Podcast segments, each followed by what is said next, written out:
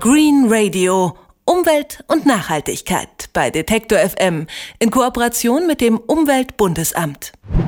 Morgen beginnen in Sochi die Olympischen Winterspiele und zwar zum ersten Mal in den Subtropen. Das geht nur dank Schneekanonen und extrem aufwendiger Kühlanlagen für die Sportstätten. Solche energieintensive Technik wird in Zukunft wohl auch immer wichtiger, wenn man weiterhin Winterspiele ausrichten möchte. Denn die Erde erwärmt sich und deshalb könnte es in Zukunft schwierig werden, überhaupt noch passende Wintersportstandorte zu finden. Viele der 19 bisherigen Austragungsorte für Winterspiele wie Lillehammer in Norwegen oder Garmisch-Partenkirchen kommen dafür demnächst jedenfalls nicht mehr in Frage, weil sie nicht mehr kalt genug sein werden. Das ist das Ergebnis einer Studie kanadischer und österreichischer Wissenschaftler. Und wie sie das herausgefunden haben, kann uns einer der Autoren der Studie sagen, Robert Steiger, Geograf am Management Center Innsbruck. Einen schönen guten Tag, Herr Steiger.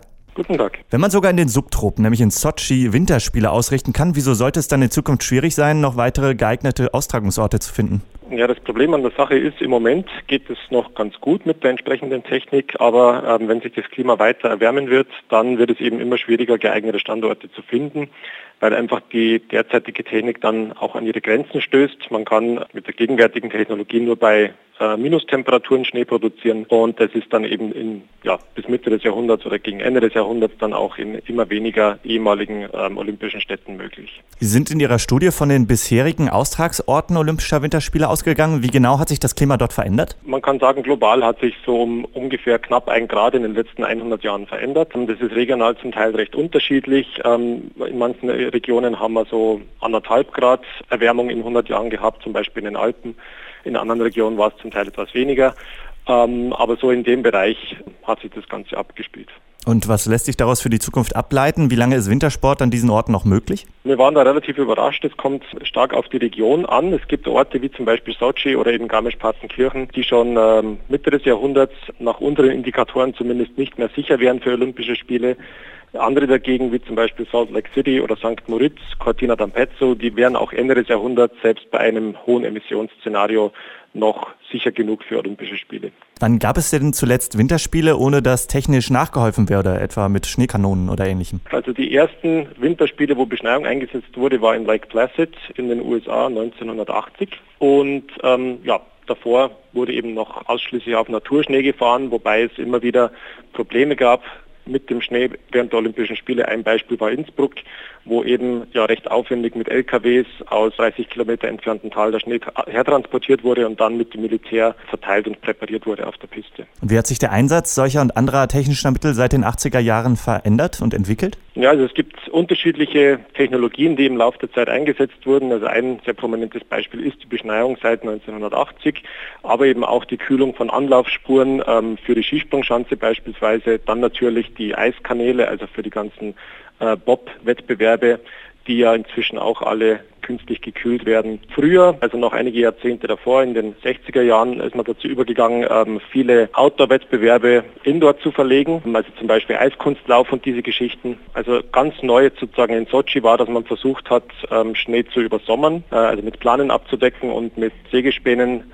damit man eben im Frühwinter dann die Piste entsprechend schon präparieren kann. Das ist dort jetzt erstmalig für die Olympischen Spiele geschehen. Also kann man eigentlich festhalten, dass eigentlich schon ja, spätestens seit den 80er Jahren Olympische Winterspiele ziemliche Umweltsünder sind? Ja, Umweltsünder, das ist jetzt relativ. Also ich meine, wenn man die Beschneiung anschaut, die geschieht erstens mal nicht nur für Olympische Spiele, sondern ist generell inzwischen der Standard. Und im Endeffekt ähm, wird ja Wasser und Energie verwendet und das Wasser geht wieder zurück in den Kreislauf, was sozusagen ja, kritisch beäugt werden kann, ist der Energieverbrauch von der Beschneiung und letztendlich auch die Anlage, der Bau solcher Anlagen, wie sehr da auf äh, Umweltstandards geachtet wird.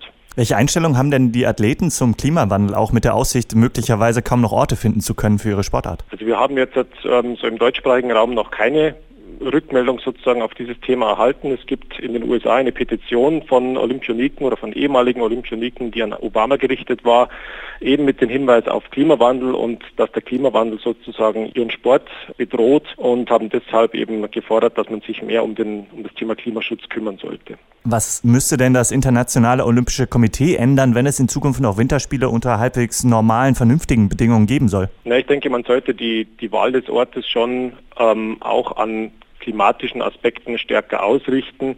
Jetzt nicht nur darauf schauen, ähm, ob es generell technisch möglich ist, Olympische Spiele irgendwo auf der Welt auszurichten, sondern schon auch sozusagen werten, wie viel Aufwand denn dafür nötig ist. Ich kann in Sochi das herstellen, ich kann es auch in anderen subtropischen Orten technisch machen. Allerdings, wenn man sich an einem Nachhaltigkeitsgedanken stärker orientieren möchte, dann wäre das denke ich schon zu hinterfragen, wohin man in Zukunft die Spiele vergibt, ob das sehr exotische Destinationen sein müssen oder ob es eher wieder zurückkommen kann in die klassischen Wintersportregionen. Das können jetzt die Alpen sein, das könnte aber auch, äh, könnten auch russische Gebiete sein, die einfach kühler sind, wo das Ganze nachhaltiger durchführbar ist und auch für die Zukunft dann noch wirtschaftlich betreibbar ist. Robert Steiger forscht seit Jahren zum Thema Wintersport und Klimawandel. Wir haben über die Zukunft der Olympischen Winterspiele in einer immer wärmer werdenden Welt gesprochen. Ich danke Ihnen sehr für das Gespräch. Ja, danke schön. Green Radio. Umwelt und Nachhaltigkeit bei Detektor FM in Kooperation mit dem Umweltbundesamt.